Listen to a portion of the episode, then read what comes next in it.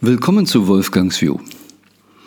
Gerade nach dem Podcast der letzten Woche möchte ich nochmal das Thema Lebensfreude, tiefe Lebensfreude anregen zu reflektieren. Freut euch des Lebens, soll Jesus vor 2000 Jahren richtig gepredigt haben, darauf zu schauen. Freut euch doch, dass ihr lebt und fokussiert nicht so viel auf Leid, weil das war ja nun im sogenannten Alten Testament, wo wir am Anfang einen bösen, strafenden Gott kreiert hatten, kommt er nun daher und sagt, hey, das ist alles super, das Leben. Freut euch doch, wir sind doch so wie, ja, wir können kreieren, wir können machen, wir... Oh. Dalai Lama nun 2000 Jahre später sagt, der Sinn des Lebens ist Happiness, glücklich sein. Und hier ganz bewusst der Unterschied zwischen Freude und Spaß. Es geht nicht darum, sich in eine Disco oder sonst wo zu betäuben. Es ist ein, eine Krux. Wir werden hier reingebracht, wir, bei der Geburt oder schon vorgeburtlich kriegen wir Dramen mit, Energien mit, wir kommen in eine vordefinierte Welt, in ein Glaubensgeflecht, das sehr irritierend für uns ist, denn wenn wir wirklich ja, spirituelle Wesen sind, dann kommen wir erstmal hier vielleicht gar nicht klar. Weil wir kommen ja in die Materie der anderen. Was haben wir wirklich selber gewählt? Und wir werden dann eingenullt und dann gibt es morphogenetische Felder und wir sind schnell in dieser kollektiven Hypnose. Und wenn wir da so einen Ansatz kriegen, nee, das hat mit uns nichts zu tun, eigentlich bin ich anders, dann kommt Unwohlsein und oft die Schuld bei uns, weil alle sagen, na du bist doch nicht okay. Und wir glauben das dann. Und dann müssen wir uns selbst betäuben. Und dann suchen wir den Spaß. Aber die tiefe Lebensfreude können wir nur finden, wenn wir wirklich richtig bei uns sind. Ach, Im Einklang ich spreche heute jetzt teilweise auch nach dem Purpose Finding, vom Soul Finding. Es geht eigentlich nicht darum, die Seele zu finden, aber es geht darum, eben wirklich diese Verbindung zu haben zwischen dem, wer bin ich, weil ich bin durch alle Dimensionen, erstmal zumindest viele, viele Dimensionen und ob es nun der Astral-Kausalkörper, was sie so alles erzählen oder Yogananda sagt, auch wenn er da durchreist, es gibt immer eine ganze Weile eben etwas Individualisiertes, was du bist einzigartig. Und warum inkarnieren wir oder was ist es? Ne? Weil wir nur bestimmte Erfahrungen auf dieser Zeit-Raumebene machen können. Aber der Sinn der Existenz, einer Existenz, das hat auch mit dem Wort schon was zu tun, ist Separatismus. Eben diese Einzigartigkeit auch klar zu kriegen, aber idealerweise ganz bewusst wahrzukriegen. Dafür entscheide ich mich. Diese Erfahrung möchte ich machen.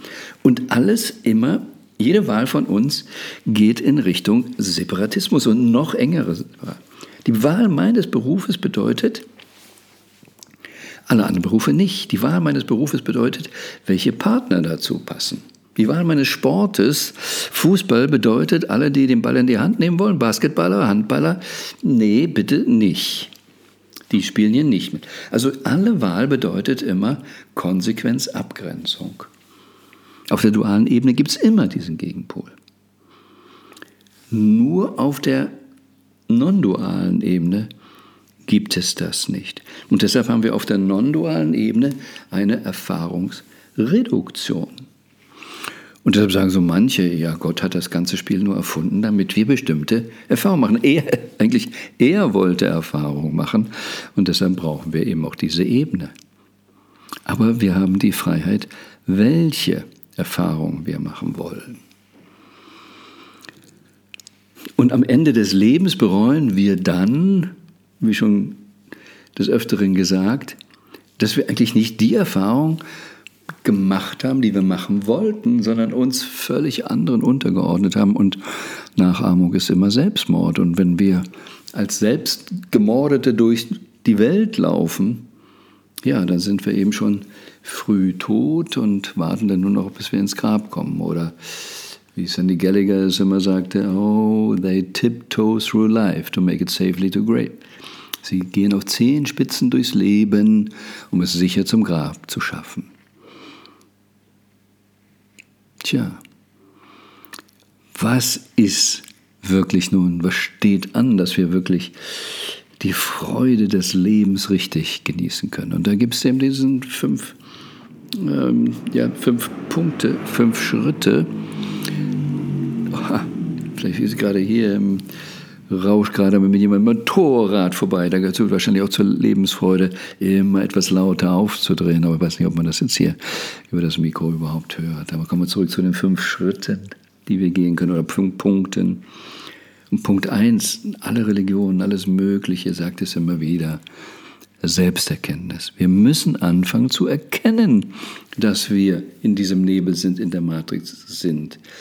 Aber es reicht uns nicht zu erkennen, dass da der Nebel ist, ja, es ist auch wichtig, wer sind wir? Diese Selbsterkenntnis. Und erst über die Selbsterkenntnis kann man ja feststellen, wer bin ich? Was macht mir Freude? Wenn das nicht am Anfang steht, kommen wir nie dahin. Und Punkt zwei ist, wenn man die Erkenntnis hat, sich im Selbst auch zu ermutigen, zu erlauben, okay, jetzt erkenne ich, dass ich einzig bin und mache das. Und dann kommen die bewussten Entscheidung, dann sage ich, okay, ich bin mir jetzt meines Selbst richtig bewusst und bewusst definiere ich dann auch mein Sein. Was zu dem Punkt 4 führt, dass ich ganz bewusst dann entscheiden kann, welche Erfahrungen will ich hier machen. Und nach meinen natürlich nicht super empirischen, aber es gibt kaum einen Menschen, der in die Woche reingeht, montags früh und sagt, ach, diese Woche mache ich wieder eine ganz schlechte Woche aus mir. Also ich will es wieder ganz schlecht haben diese Woche. Nein, unterschwellig träumen wir alle von einer guten Woche. Aber wir machen es dann nicht, wir leben es dann nicht. Und diese Verantwortung haben wir selber. Und deshalb geht es darum, welche Erfahrung will ich machen, dass ich wirklich diese Freude des Lebens spüre, nicht eine Erfahrung der Betäubung.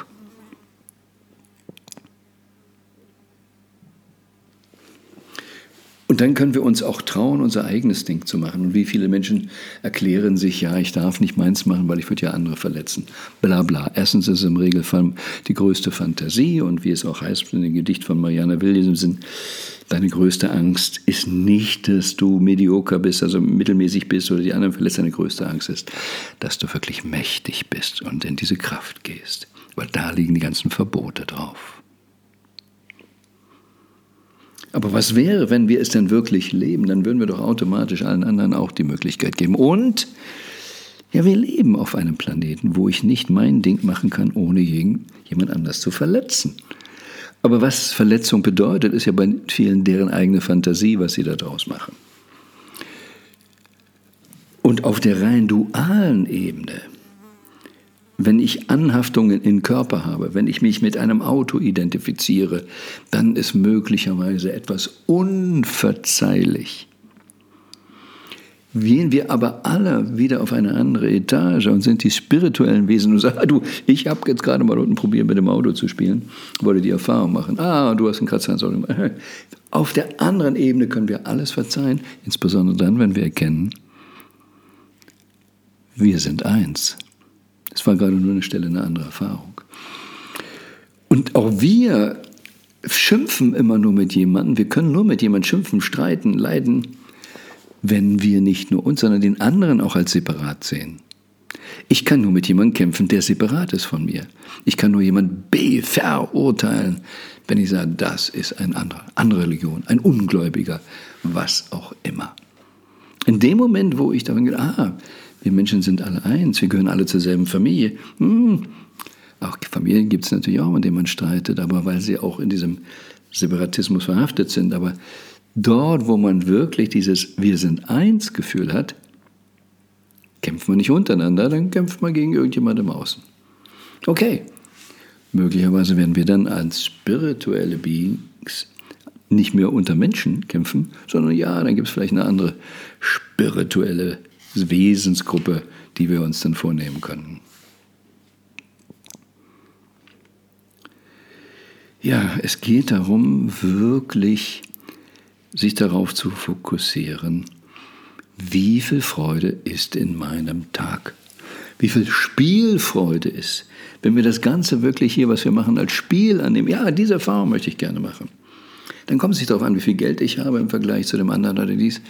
Weil, wenn ich mehr Geld habe, mehr was auch immer, aber es ist gar nicht die Erfahrung, die ich machen wollte, dann hilft mir das gar nicht. Das Thema verfehlt. Und dann leiden wir wieder am Ende, weil wir nicht das gemacht haben, was wir eigentlich machen wollten. Und darum geht es, dass wir dann am Ende des Lebens ja leider erst dann, wenn wir die Party verlassen müssen, oh, jetzt ich vergessen zu trinken oder die Frau anzusprechen oder dies, dann leiden wir. Wenn wir auf diese Zeitebene raus müssen, weil wir dann das nicht einfach wiederholen können. Deshalb ist es so wichtig, was bringt tiefste Freude? Nicht oberflächlichen Spaß, tiefste Freude. Habe ich mich wirklich genügend gefreut? Habe ich die Erfahrung gemacht, die ich machen wollte? Okay, dann kann ich auch toll von der Fahrt gehen. Ach, habe ich die Frau da angesprochen? Habe ich sie kennengelernt? Bleiben wir zusammen oder es war einfach nur schön? Ha, dann kann ich eine Veranstaltung leicht verlassen, wenn ich mich getraut habe. Und manche kennen ja auch ähm, die Geschichte mit dem Friedhof und machen Sie es mal für sich selbst. Zählen Sie die glücklichen Stunden, die Sie im Leben hatten, die glücklichen Jahre. Wie viele glückliche Jahre würden auf Ihrem Grabstein stehen? Ist das das Wichtigste in diesem Leben? Okay. Jesus sagte Freude des Lebens, Dalai Lama sagt, und ich schließe mich dem immer mehr an. War nicht immer so in meinem Leben. Aber heute bin ich überzeugt davon, dass es nichts Wichtigeres gibt, als wirklich glücklich zu sein und Menschen zu unterstützen, auch daran, dass sie das machen können. Sehen Sie das auch so? Wenn Sie das nicht so sehen, was sehen Sie dann? Woran glauben Sie? Sind Sie sich konsequent bewusst, woran Sie glauben, oder haben Sie das noch nie richtig für sich durchdacht, was Ihr Weltbild ist, woran Sie glauben, was diese Grundaxiome sind, auf denen Sie Ihr Leben aufbauen? Was immer es ist, ich persönlich wünsche Ihnen, woran immer Sie glauben, und hoffe, dass es Ihnen erlaubt, tiefe, tiefe, tiefe Lebensfreude zu empfinden. Und das bitte ich Sie zu reflektieren. Und jetzt immer wieder darauf zu achten. Wie füllt sich der Tag? Ist der Tag so gefüllt? Die nächsten Tage, insbesondere jetzt am Jahresanfang noch, dieses Jahr 2023, kann ich in meine Tage deutlich mehr Lebensfreude erleben, reinpacken, erlauben, zulassen wie nie zuvor. Und dann, egal was ist, wird es ihr bestes Jahr, das beste Jahr ever. Und dann ist es noch umso verständlicher, wenn ich sage, ich wünsche Ihnen ein wundervolles Jahr und das Beste kommt noch.